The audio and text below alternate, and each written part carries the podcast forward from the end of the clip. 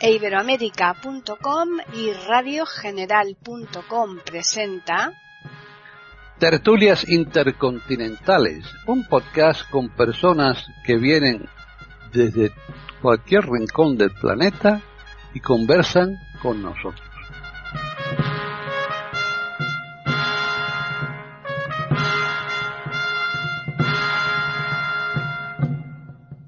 Bienvenidos otro día más a en este caso, tertulias intercontinentales en iberoamérica.com. Son seis podcasts diferentes los que tenemos y, lógicamente, pues eh, cada uno tiene un matiz, unos contenidos distintos y hoy nos toca tertulias intercontinentales. Soy Paqui Sánchez Galvarro y están conmigo las mismas personas que dejé la semana pasada en sus lugares de orígenes. No, no, no se han movido, yo creo que de la mesa desde el lunes pasado. O sea que por un lado tenemos en el más lejano de todos a Jorge en Chile. ¿Qué tal, Jorge? Hola, hola, Paqui. Un gusto saludarte a ti y a todos los auditores. Por otro lado tenemos en Italia a Devis. Hola, muy buenas a todos, muy buenas Paqui y muy buenas a toda la audiencia de este maravilloso podcast. Y ya por último, el más cercano, aunque tenemos, como decía la semana pasada, el agua por medio, está Gabriel. Sí, buenas tardes. Y una semana más, más viejo. Una semana más viejo. ¿Y qué? ¿Nos hemos movido del sitio o no? No, yo estoy sentado, no me he podido despegar. ¿Verdad? Yo es que creo que el, tema que planteamos la semana pasada, que dejamos aparcado, nos parecía tan interesante que yo creo que hemos dicho, mira, de aquí no nos movemos hasta que no lo concluyamos, ¿no? Así es, así es. bueno, pues vamos a recordarles a los oyentes que estábamos hablando de la, de la lectura en los colegios, la literatura que, que, los colegios mandaban a leer a los chicos, si eran suficientes, si era la adecuada y tal. Y entonces eh, pensamos que se requería una segunda parte sobre este mismo tema porque ese tema abarca mucho, muchos aspectos que nos habían quedado un poquito cojo, ¿no? Así que vamos a empezar, pues eh, ahora la, vamos a hacerlo a la inversa. A ver, Gabriel. Comenzamos. Eh, yo, eh, sí, sí, sí. Bueno, yo, si os parece, solamente como un titular, yo diría que el objetivo no es que los niños, los chicos, lean, sino que deseen leer. O sea, procurar desde el aula, los docentes, con la lectura en clase de los textos escogidos al alcance de la capacidad y de la mentalidad de los niños según las edades, que adquieran el hábito de la, de la lectura, porque la lectura enriquece y no solamente es un tema de cultura, sino que favorece luego la escritura y de esa forma vamos formando a nuestra juventud e incluso descubrimos talentos. Bueno, pues ahora seguimos con Davis, también que nos haga aquí un comienzo, un inicio de, de esta charla. Bueno, la verdad es que como docente de historia y de filosofía de vez en cuando me ocurre que pido, a los, que pido a los chicos que lean efectivamente el libro de texto que hemos adoptado ¿no? en la escuela y me doy cuenta que aunque tengan 16 o 17 o 18 años, efectivamente aún no han aprendido a leer. Y eso es un dato bastante preocupante. Eh, y, y, es un dato que tenemos que, al que tenemos que ponerle remedio. Y la solución que propone Gabriel para los chicos, me imagino, bastante pequeñitos, ¿no? Que tienen unos 7, 12 años, es el remedio que, para mí es justo poner es que eh, lo que me pregunto yo en este, en este caso es lo siguiente. ¿Es correcto, o mejor dicho, se puede decir que efectivamente unos, profesor, unos profesores puedan seguir a chicos que tienen, un, que tienen distintos niveles de lectura? ¿Es posible que en un aula un profe pueda cuidar a los chicos que están a niveles tan distintos entre ellos? Esa es la pregunta. ¿Cómo tendría que funcionar la escuela en este tipo de circunstancias? Eso es lo que me pido yo. Uh -huh. ¿Y tú, Jorge? Mira, quiero aprovechar que Davis es profesor de historia y filosofía, dos materias que a mí me encantan. Eh, recordar un, al padre del ensayo, ¿no? el francés Michel Lequien de Montagne, que en uno de sus ensayos refiriéndose precisamente a los libros, dice que en una biblioteca debieran haber muy pocos libros, no más de 300, pero leídos y releídos hasta la saciedad esto es sumamente interesante porque primero tenemos que recordar que el día tiene 24 horas solamente y esas 24 horas se reparten en comer, dormir, compartir con la familia, el trabajo y el espacio para la lectura. Entonces, como el tiempo es breve, hay que saber escoger con mucho cuidado lo que se va a leer. Y de ahí la importancia del acto de releer que destaca Montaña, que para mí es, es tan o más importante que la lectura en sí. La relectura, el poder subrayar, marcar, discutir con el libro, ¿no? Lo, importante es dialogar y discutir con el libro. Yo, por ejemplo, leo algo de Renato Descartes y no tengo por qué aceptar todo lo que dice, puedo contradecirlo o puedo asombrarme con él. Por ejemplo, siempre a mí esta frase cogito ergo sunt me ha sido contradictoria, ¿no? Pienso, luego existo. Bueno, y si no pienso, no existo un deficiente mental profundo que carece de toda función cognitiva no existe. Entonces, eso es lo bonito de la lectura, ¿no? El plantearnos preguntas. Ya Albert Einstein decía que las preguntas son mucho más importantes que las respuestas. Entonces, porque eso nos lleva al asombro, a la curiosidad, y esa es la magia de la lectura. Hacernos preguntas, eh, crear eh, discusión, debate, abrirnos a nuevas formas de mirar la vida y el mundo. Eso por ahora, Paqui. Una casa, una casa en donde uno vaya a la biblioteca y vea libros viejitos, eh, eso demuestra lógicamente que en esa casa se lee, porque también hay otras casas, desgraciadamente, en que los libros se compran como de adorno, ¿no? Para que adornen en el mueble. Sí, es aquello de los nuevos ricos que dicen, manden usted una tonelada de libros al librero. No, pero yo siguiendo un poquito la, línea de pensamiento de Jorge, eh, mm, estando de acuerdo en principio, yo propondría o, yo propongo la lectura mm, compartida. Porque en la lectura compartida el argumento que esgrime Jorge es más convincente porque las ideas se desenvuelven entre varios. Y realmente cogito ergo sum. Sí, es un axioma, de, de, Renato Descartes, que implica que si estás vivo, piensas. Esa, esa es la interpretación que yo le doy al cogito ergo sum. ¿Tú, David? Bueno, es que yo, como estoy involucrado, desgraciadamente o afortunadamente, no sé, hay que elegir entre las dos alternativas, ¿no? Como estoy involucrado en este mecanismo diabólico que es la escuela, os digo que todo lo que estamos diciendo aquí es muy, pero muy importante y es muy bello, muy sencillo, pero hay que tener un impulso por lo político, porque si no, nos impulsan los políticos en hacer lo que estamos diciendo efectivamente, no se puede hacer.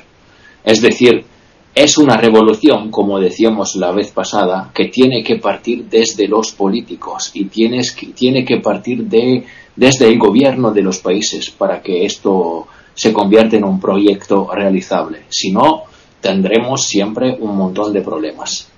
Es una revolución que tiene que partir de lo alto, es decir, de lo político. Y con lo político acá entendemos lo que te entendía Aristóteles, lo mejor para el hombre, lo que permite al hombre no solamente sobrevivir, sobrevivir sino también vivir, y vivir muy bien. Eso era el significado que tenía el término político por Aristóteles primum, primum vivere e poi filosofare. Claro, eso es. De todas formas, yo creo que el, argumento que nos da uh, Davis es correcto. Y yo añadiría que desgraciadamente. Porque el que tengamos que estar sujetos al arbitrio, a la discrecionalidad que tiene la política para entrar dentro del campo de la enseñanza, no me parece el camino más adecuado. Esto tendría que ser mm, un tema de, discusión entre los enseñantes, entre los mm, doctores, que, para eso doctores quiere la Iglesia, para discutir los temas de la Iglesia y los temas de la enseñanza deberían ser discutidos por los que conocen el ambiente de las aulas, de, los niños, de ciertas edades. Por ejemplo, en España tenemos lo que ya Paqui hablaba la semana pasada, la ESO. La ESO son tres letras que es enseñanza, enseñanza secundaria obligatoria. Aquí la enseñanza se ha transformado en nuestro país en, muchos años en lo que es actualmente.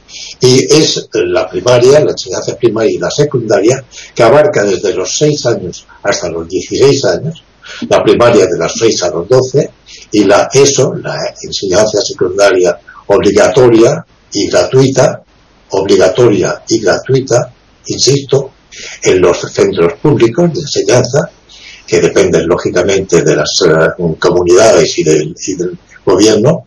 Y eh, en la ESO, que ya es el grado de secundaria, es donde realmente se debería eh, dar más importancia a lo que es la lectura, sin olvidar lo que dijo también Davis, que en primaria hay que enseñarle a los niños a base de los cuentos, que tenemos pues los cuentos de Perrault, de Grimm, de, de, de, de Samaniego, las fábulas, eso es lo que despierta la curiosidad del niño en conocer otros mundos de fantasía, la isla del tesoro, los piratas y todas estas cosas que hemos leído cuando éramos niños y luego ya de mayores. Termino. Quiero decir, insisto en que el tema de la enseñanza no debería dejarse en manos de los políticos. Efectivamente, es que la enseñanza, la educación en general, ahí no, no, no, debería ser un péndulo en el que fuera de un lado para otro dependiendo del gobierno de turno. Porque yo os puedo decir que los años que he estado dedicándome a la enseñanza ha habido infinidad de distintos cambios de de, de, claro, de método de enseñanza, porque dependiendo del régimen político, pues eh, eh, se implantaba uno u otro, ¿no? Se lo iban derogando y donde dicho digo, digo Diego. Y entonces todos esos sistemas mm, a cuales eh, mm, yo creo peor, yo creo que en lugar de ir mejorando íbamos siempre cada vez a peor y eso desorienta para empezar ya la, la, la enseñanza porque claro eh, no te has centrado en un plan, en un plan educacional, cuando resulta que se ya te ha cambiado y tienes que sustituirlo por el siguiente, ¿no? Y para mí, yo creo que eso es un tema que no debería estar sujeto a la política.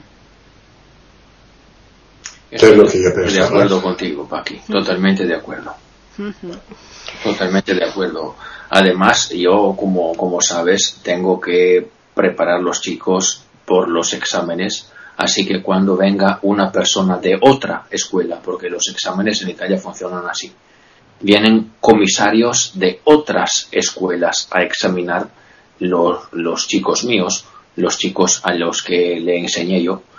Entonces tengo un programa bien claro y tengo que tener cuidado con este programa.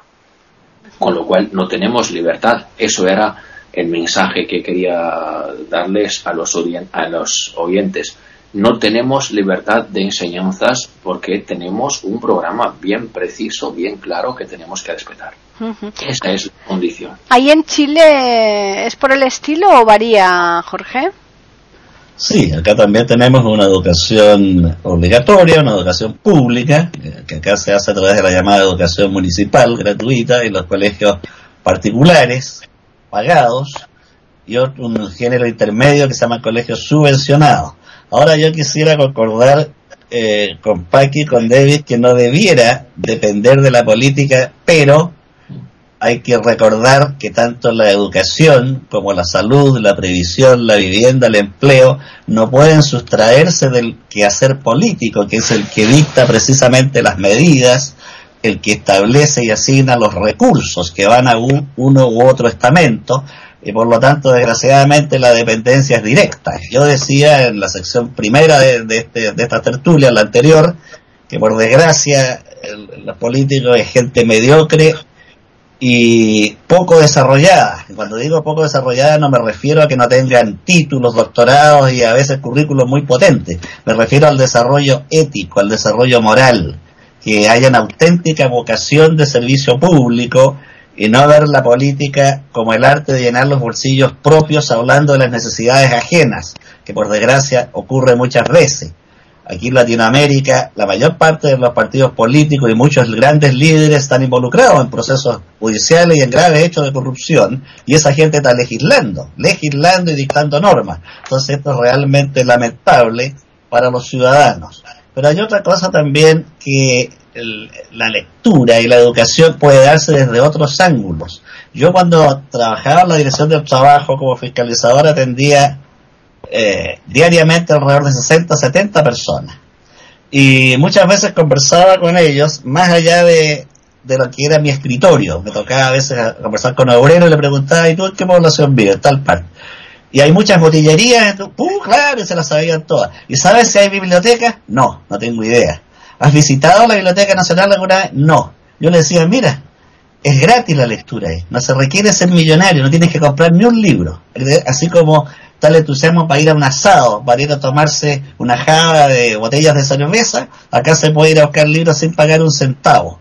Pero no está el incentivo porque los municipios debieran hacer una labor ahí de difusión de las bibliotecas. Hay muchas formas de aprender, de acercarse al libro y a la lectura, no solo la escuela y la familia. Eh, se puede aprender hasta leyendo las etiquetas de los de los productos que se venden. Yo recuerdo que son casos excepcionales, por supuesto, pero es bueno recordarlos porque sirven de estímulo y de faros. Abraham Lincoln era tan pobre que no tenía cuadernos en papel para escribir y muchas veces anotó en cortezas de árboles la materia. Entonces, no todo tiene que venir necesariamente de arriba. Hay mucha gente que ha surgido por impulso propio y tal vez esos son los grandes faros de la humanidad, que han sido capaces de derribar los muros o romper la inercia. Isaac Newton decía, el gran problema del ser humano es que construimos demasiados muros y pocos puentes. Y efectivamente, faltan puentes en difundir estos modos de acercarse a la cultura, ¿no? que, son muchísimos. Entonces, bueno, por ahora quedo aquí para hacerle la palabra a mis contertulios. Bueno, yo, yo, si me permitís, incidiendo en lo que he manifestado anteriormente, yo considero que los métodos de enseñanza, ya sabemos que la política nos, nos impregna, estamos rodeados de política, el, ser humano es un animal político. Y el que dice, yo no soy político, no sabe lo que dice. Todo el mundo somos políticos, porque cuando nos manifestamos ya estamos haciendo política. Pero llevado al terreno de, la enseñanza, y a lo que yo me refería, Paqui y Davis, lo mismo que Jorge, es que insisto en que no debería ser la política, el ministerio, eh, se llame como se llame, eh, el que impusiera eh, los métodos de enseñanza, sino que fuera el grupo de eh, entendidos, los que conocen la escuela, los que están todos los días, como Davis, tocando el tema y conocen la psicología de los chicos y qué es lo que les favorece para la interpretación de la lectura, porque es lo que decía Davis al principio, que los chicos, la mayoría y tal como está hoy, por lo menos en España y lo que yo conozco, es que no saben leer, no entienden lo que se lee. Entonces, todo esto no cabe duda que tiene una técnica. Hay que llevarles esa técnica, esa forma de entender lo que se escribe y lo que se lee. Primero lo que se lee para luego escribir.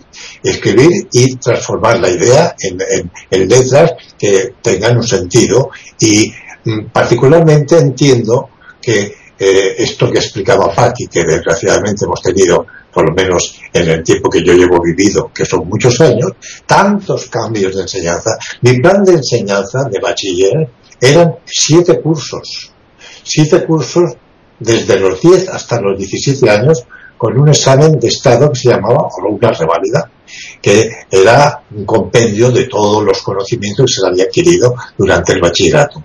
En el sexto curso de bachillerato teníamos 11 asignaturas, pero en estas 11 asignaturas se comprendía ciencias y letras, teníamos filosofía, teníamos griego, teníamos latín. Yo he estudiado siete años de latín yo casi puedo casi leer sin, necesidad de, ahora ya no, porque no tengo vista, pero sin necesidad de diccionario, yo podía hacer una traducción de, la guerra de las Galias o de Cicerón o de Virgilio, porque siete cursos son muchos cursos para saber latín. A mí me encanta el latín, yo soy un latinista, entiendo que es la base de nuestro idioma, del idioma español, pero no quiero alargarme. Insisto, eh, la enseñanza es un tema muy importante para cualquier país, para formar esa juventud que luego serán hombres y mujeres, ¿eh? No hay que olvidar que, cuando hablamos de hombres sabemos la vanidad del ser humano. Y todos somos eh, particularmente personas que nos tenemos que realizar y tenemos que vivir. Y el tema de la enseñanza es muy importante. Efectivamente, como dijo también Jorge, hay formas de autodidactas autodidactos que no han tenido oportunidad de acudir a la escuela y han llegado a ser grandes talentos. Es el, afán de conocer, el afán de saber, y eso es una semilla que hay que sembrar y cuidar para que crezca y salga, un, resultado digno y, apreciable.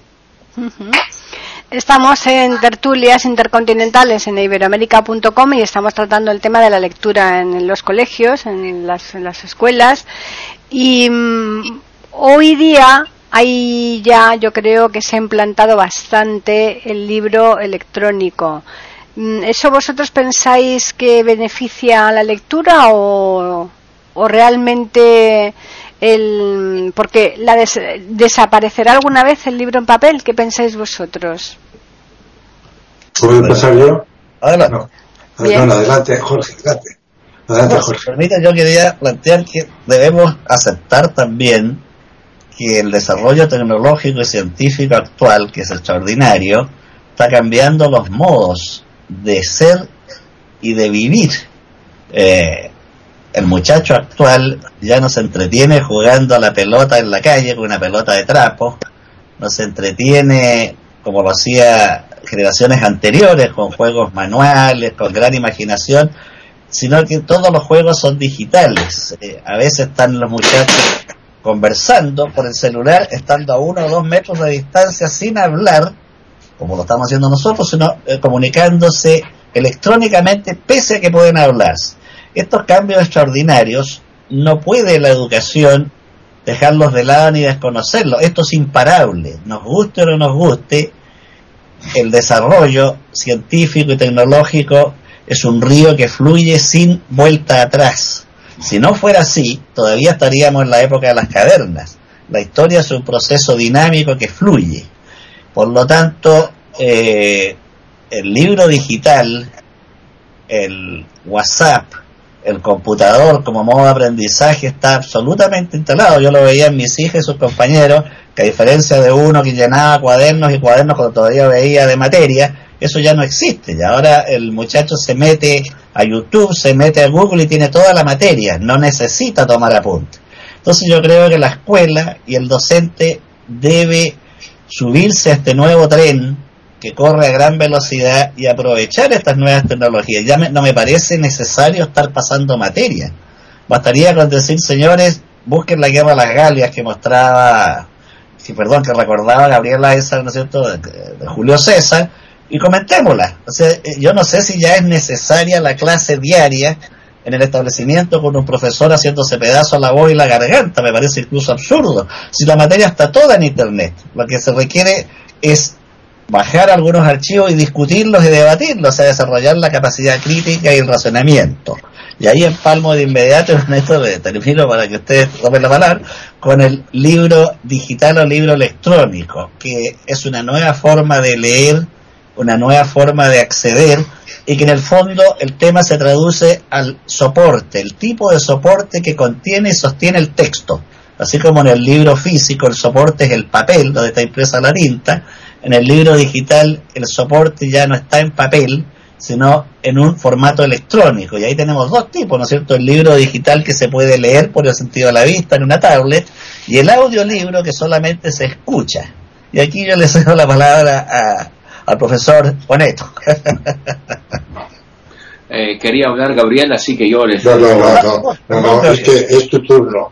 Es que precisamente enlaza lo que ha dicho Jorge con lo que tú puedes eh, aportar a este tema. Luego yo también tengo algo. Sí, sí, hay tiempo para todo, no os preocupéis. Así que, Davis. Yo estoy bastante perplejo con este asunto del libro electrónico, os digo la verdad. Es una, un expediente, es un, un instrumento que claramente tenemos que, que cuidar, tenemos que considerar, tomar en consideración. Pero es un instrumento bastante peligroso, hay que gestionarlo. Por ejemplo, eh, los libros electrónicos necesitan soportes electrónicos, como decía justamente Jorge antes. Y bueno, los soportes electrónicos no solamente te permiten leer, porque por ejemplo, si yo aceptara este tipo de escuela en un aula, yo tendría que eh, aclarar muy bien una cosa, que estos soportes electrónicos no pueden ser utilizados por rodar videos o por hacer algo extraño a la actividad de que se está haciendo en la clase, en, el aula, perdón. Eso es un problema que tenemos si, por ejemplo, aceptáramos en el aula este soporte electrónico. Y me parece un problema bastante importante, porque tenemos nosotros también derecho a la privacidad. Yo soy docente y no me gusta que los chicos puedan rodar videos mientras yo estoy teniendo una clase, por ejemplo. Yo estoy haciendo clase, estoy ocupándome de unos temas, pero no me gusta que los, que, los chicos puedan rodar y pueda fotografiarme y pueda eh, poner mi imagen, mi imagen en la red. Eso me parece totalmente insensato. No, no, no, no, no me parece justo porque yo tengo que tener respeto a la privacidad de los chicos, pero también los chicos tienen que tener respeto a la privacidad mía. Y me parece un tema bastante delicado. Otro tema que conlleva este utilización, esta utilización del libro electrónico es, por ejemplo, la utilización que se hace eh, de, los, de los archivos. Porque unos libros electrónicos pueden funcionar claramente porque el texto está también en formato electrónico y hay que tutelar los derechos de autores. Por aquí. Por supuesto que sí, porque no es, no es justo que un autor vea su texto eh, circular tranquilamente por la red sin que efectivamente se le vayan a pagar los derechos de autores. Y porque si no, lo que la persona que hizo el esfuerzo de escribir un libro, que es una tarea bastante difícil, y aquí Jorge claramente eh, dirá su opinión porque eh, es un escritor de talla, así que puede tranquilamente decir lo que él piensa. Eh, pero en mi opinión hay que tutelar este tipo de, derechos también. Es una cosa que tenemos que hacer.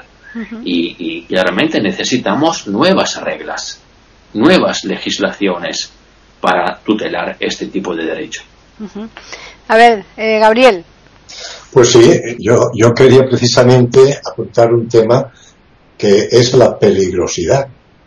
La peligrosidad que implica las redes sociales, el uso de, Internet, que no todo, Jorge, que contiene Internet es válido, como sabemos, las fake, tú puedes entrar y ellos no tienen criterio para conocer y tener el sentido crítico de saber mm, pasar por, por la criba lo que es un fake o sea, un, un, dato falso y lo que es real. ¿eh? En Wikipedia, eh, te puedes entrar en Wikipedia, conocer y dar tu opinión y posiblemente tengas razón o no, es discutible. Bien, quiero decir, la aparición del libro hablado y la aparición de la información que nos da Internet, no cabe duda que es un soporte nuevo, es el progreso, eh, la venta de libros ha descendido lo que es el libro. Yo eh, creo que ya apunté anteriormente que tengo conocimiento a través de amigos míos que tienen librerías del descenso, el descenso de venta de libros, pero se sigue vendiendo libros. Hay gente que le gusta tener el libro, tocarlo, oler, oler la tinta. Y yo he pertenecido durante muchos años a una cosa que en España se llama el círculo de lectores.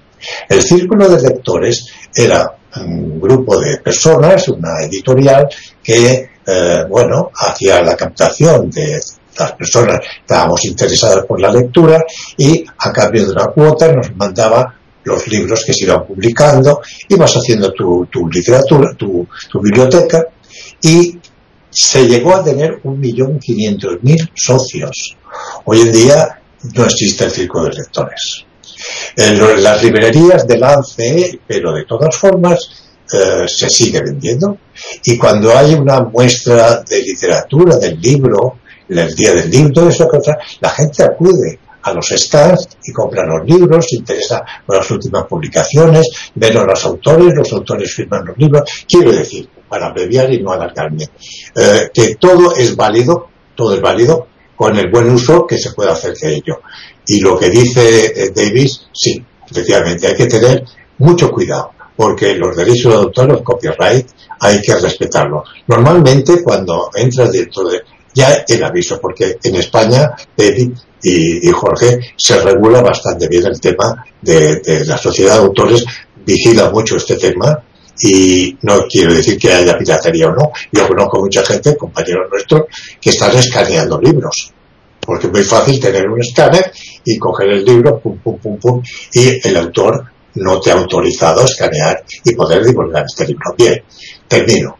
Que todo dentro de los límites de, de la racionalidad es válido y en cuanto a lo que son los libros, bienvenido sea todo lo que sea la lectura para eh, enriquecer nuestro acervo. Eh, ya estamos finalizando esta tertulia aquí en iberoamérica.com, pero sí que eh, antes, desde luego, yo pienso que, debemos un poquito matizar este, este tema, que yo justamente cuando planteé lo del tema del libro digital iba precisamente por ahí, ¿no? Por la, cuestión que hay de los derechos de autor, porque hoy día un libro en cuanto que se publica al día siguiente, en muchísimos casos ya está circulando en internet de forma gratuita, ¿no? Y eso hay un perjuicio tremendo de cara al escritor, eso por supuesto, naturalmente también a las editoriales, si es que la editorial se ha gastado un dinero en, publicarlo. Y por supuesto, yo lo que creo es que mm, esto es un tema complicado. Es complicado pero eh, realmente hoy día, en muchísimos casos, yo no sé, hay en Italia y en Chile, pero las editoriales casi son meras imprentas. Es decir, que lo que hacen es, eh, pues eso, sacar una tirada de libros y se los endosan ahí al escritor previa una cuota que paguen y el escritor es el que eh, pues tiene todas las, digamos, todos los perjuicios, ¿no? Porque por un lado tiene el gasto del, de lo que le ha costado la edición, tiene el tiempo que ha tardado en eh, realizar, en crear ese libro y después se ve, pues yo creo que totalmente desasistido judicialmente, ¿no? Porque es muy, muy difícil ir contra esto. Tú ahí, Jorge, que eres escritor, eh, ¿Qué opinas? Sí, sí, estoy de acuerdo con ustedes que esto, por supuesto, que perjudica a los autores. Es muy difícil eh, controlar esta avalancha de, de pirateo, digamos, de escaneo de libros y se ve perjudicado al escritor. Sin embargo, me sigue asombrando que las editoriales siguen publicando grandes cantidades de libros. Entonces uno se pregunta si, si fuera tan grande el perjuicio para la editorial, ¿por qué se siguen publicando tantas cantidades de libros? Porque hoy día, perdón un momentito, Jorge, porque hoy día lo que se lleva es la autoedición y en la editorial mm, no tiene ningún riesgo. El que lo asume, como te decía, es el, el escritor. Entonces la editorial prácticamente hace las veces de imprenta. Eh, a, la editorial le da exactamente lo mismo. Tú dices, tú, le pagas, evidentemente el coste que tú le vas a dar es inferior a lo que en teoría eh, te valdría un, un libro que tuviese después un, el, que la editorial se dedicara en ponerlo a la venta, en toda la distribución, sobre todo, ¿no? En hacer presentaciones, una serie de, de actos que, que, eso sí que conlleva un, tiempo y un gasto, pero es que yo creo, Jorge, que, que hoy día se ha pasado casi casi a la autopublicación. me parece un poco exagerado, ¿eh? me, me parece que extremas un poquito el tema. Que pueda haber eh, algo de ello, no digo que no. Bueno, yo te lo digo porque aquí en iberoamérica.com, como saben nuestros oyentes, tenemos un podcast de libros y libretos. Y te puedo decir que un 90 y muchos por ciento de las personas y gente además, eh, no, te voy a decir principiantes, bueno, por supuesto los principiantes ya, por supuestísimo. Yo, te lo voy a decir, los principiantes pero los autores que no, no, hay gente, hay gente, hay autores, hay autores consagradísimos que prefieren la autopublicación, pues porque las editoriales les dan tal miseria que es que no les compensa. Si me permites, Paqui, acá al menos en Chile se diferencia la autoedición, acá es otra cosa. La autoedición, yo escribo un libro, voy a una editorial y le digo, hágame tantos ejemplares y yo pago completamente el proceso. Eso, y de ahí yo veo cómo lo distribuyo, si yo lo vendo directamente o lo regalo. Eso acá se llama autoedición. Exacto. Eso es distinto a la coedición, en que se celebra una suerte de contrato de sociedad entre el autor y la editorial, por supuesto que la editorial tiene un comité de lectura y elige los libros que realmente considera adecuados y serios y, que tienen mérito. Y entonces la editorial, uno, el autor paga cierta cantidad y la editorial se encarga de la distribución y venta, se encarga de la propaganda en internet, en medios, se encarga de colocar la obra en distintos certámenes eh, que se hacen en el país a nivel de escuelas, a nivel de otro tipo, y por lo tanto el, autor se libera de toda acción, entre comillas, administrativa o burocrática. Entonces acá al menos se distingue entre la autoedición y la coedición. Bien, pues eso, es lo que estamos aquí, pero eso es lo que estábamos diciendo, es que aquí eh, la, la autopublicación o la autoedición es lo que se está llevando fundamentalmente ahora. ¿eh? Aquí habría una tercera parte de, con respecto a lo que tú has dicho, es que la editorial se hiciera cargo absolutamente del, del coste total.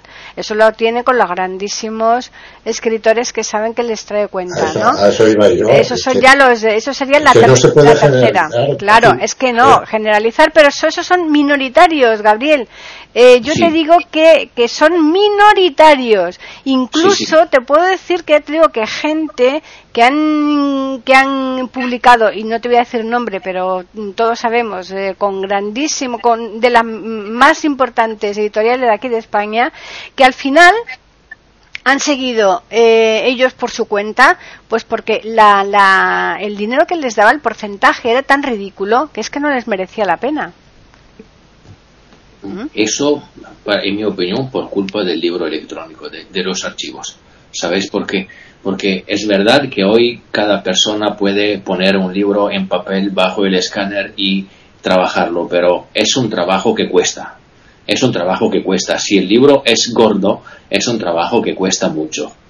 Y en cambio, con este tipo de archivo, con el archivo electrónico, y aquí estoy hablando en contra de, los, de mis intereses, porque sinceramente yo soy ciego y a mí me, me da muchísima facilidad que, un libro sea en formato electrónico para tenerlo pronto. Pero yo los libros que tengo, por la mayoría los pago. Es que no todos pagan. Y como no todos pagan, efectivamente, este proceso va a dañar claramente los editoriales que rechazan eh, gastar dinero para publicarlo. Bueno, perdona, Davis, ahí está el otro tema que, que se deduce de lo que tú dices, que más que el libro electrónico, son las páginas de internet donde se pueden descargar libros gratuitamente, que son muchas y son miles de libros. Entonces, claro, no hay para qué gastar una gran cantidad de pesos, en el caso de Chile, o de euros, en el caso de ustedes, para adquirirlo porque está gratis en estas páginas, ¿no? Que, uno puede bajar libros. Eso es. Ahora, el pirateo, lo que estamos también viendo en esta, eh, en esta opción del libro, del libro hablado es lo que dice David, lo que sabemos. Eh, es que lo más fácil del mundo, creo que ya lo he dicho también antes, es poner en un escáner el libro sin permiso del autor. Y el autor muchas veces ni se entera. Mm. Bueno, y hablamos de libros como podemos hablar de disco. Yo esta mañana he entrevistado a una persona que además de ser escritor tiene ocho libros. Eh, también le, le, he entrevistado porque tiene 25 discos. Acaba de publicar ahora mismo un disco Y mm, cuando yo le ah, contacté por teléfono con él para hacer la entrevista, le dije, bueno, pásame cuatro canciones que para ponerlas en el podcast de Platicando. Y me dijo, no te preocupes, vete a YouTube, que es que incluso el último disco ya está circulando. O sea, así como os lo cuento. Y efectivamente, fui ayer a YouTube y me descargué todo el disco entero. Sí, sí, sí. sí es, que es una pena esto, ¿eh? Sí, pero el, mira, eh, el pícaro es la figura literaria, la que hablamos del libro, por excelencia de España, el pícaro. Hmm. Y nosotros tenemos, sí, en nuestro ADN la picardía, el engañar, ¿eh? si puedes.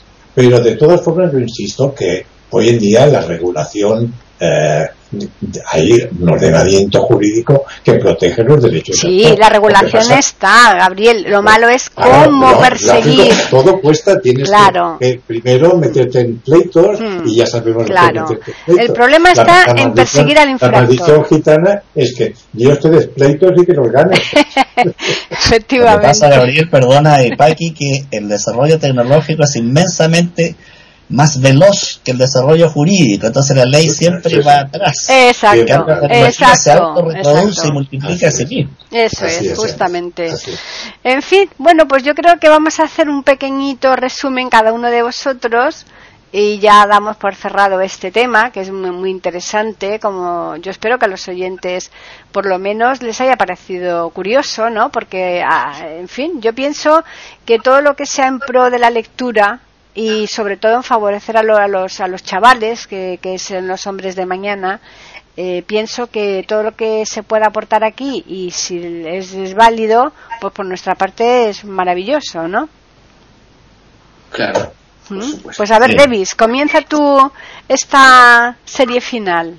Bueno, yo no sé si puede ser considerado un resumen, pero me parece fundamental lo que ya ha destacado Jorge, y lo que ha añadido también Gabriel es que la lectura exige un pensamiento y que no se puede pensar que la lectura acabe leyendo, es que la lectura tiene que acabar pensando.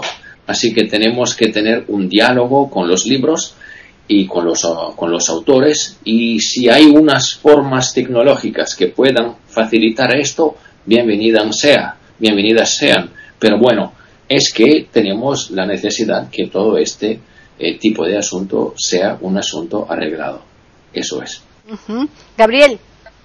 Bueno, yo, yo terminaré como he empezado. Decir que no es que los niños lean, sino que deseen leer, que adquieran el hábito de la lectura y que amen a los libros, sea en forma digital o sea en forma física, pero vivan los libros. Jorge. Bueno, yo, coincidiendo con mis contertulios, creo que lo importante es descubrir formas y medios para compatibilizar los nuevos intereses de la juventud, los nuevos modos de lenguaje y comunicación que ellos tienen y van a seguir teniendo en el futuro, con el amor por la lectura, el libro y el aprendizaje. Muy bien, pues yo creo que ya es el momento de finalizar esta charla. Muy, para mí me ha encantado y desde luego, pues bueno, a ver exactamente con la que continuamos la semana que viene. Eso tendremos que hacer un debate interno, ¿no? Perfecto. en Chile podemos jugar al cachipún. Pero Jorge, que es más moderno en llegar a la tertulia, tendrá más ideas que nosotros estamos muy agotados, ¿verdad, De acuerdo. Voy a recordarles a los oyentes que nos pueden escribir a tertulias y también pueden hacerlo al Twitter que es eiberoamérica con las iniciales EI y la de América en mayúsculas. Eh, un placer, como siempre, chicos, haber estado aquí con vosotros y, bueno, charlando muy lejos algunos, pero en realidad todos muy cerca, ¿eh? Es que realmente si analizamos, os dais cuenta que estamos ahora hablando como si estuviéramos tomando un café en una tertulia de, bar y uno está en Santiago de Chile, Dios mío el otro está en los Alpes, ¿eh? los transalpinos, en Italia del nordeste, y yo estoy en una isla aquí aisladito y Pakistán el centro de la península ibérica. Esto es realmente maravilloso. horarios diferentes. Eh, con horarios distintos, sí, sí, sí, sí. La verdad es que esto es una gozada. Realmente la, la tecnología es, como decía Jorge, es imparable y por supuesto que no queremos pararla. Pero sí que es verdad pues que tenemos que tener cuidadito e irle poniendo los frenos eh, necesarios pues para evitar males mayores, ¿no? Dura lex, sed lex. Eso ¿Eh? es. Hay que, hay que, aplicar la ley Exacto. donde haya que aplicarla. Eso es. Pues nada, a los oyentes recordarles que estaremos aquí, como siempre, el próximo lunes para ofrecerles otro podcast de tertulias intercontinentales.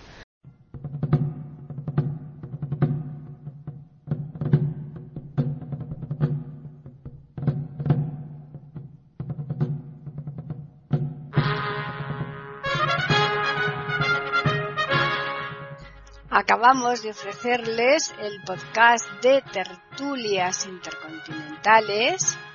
Aquí en iberoamérica.com y radiogeneral.com. Regresen la semana que viene para un nuevo episodio.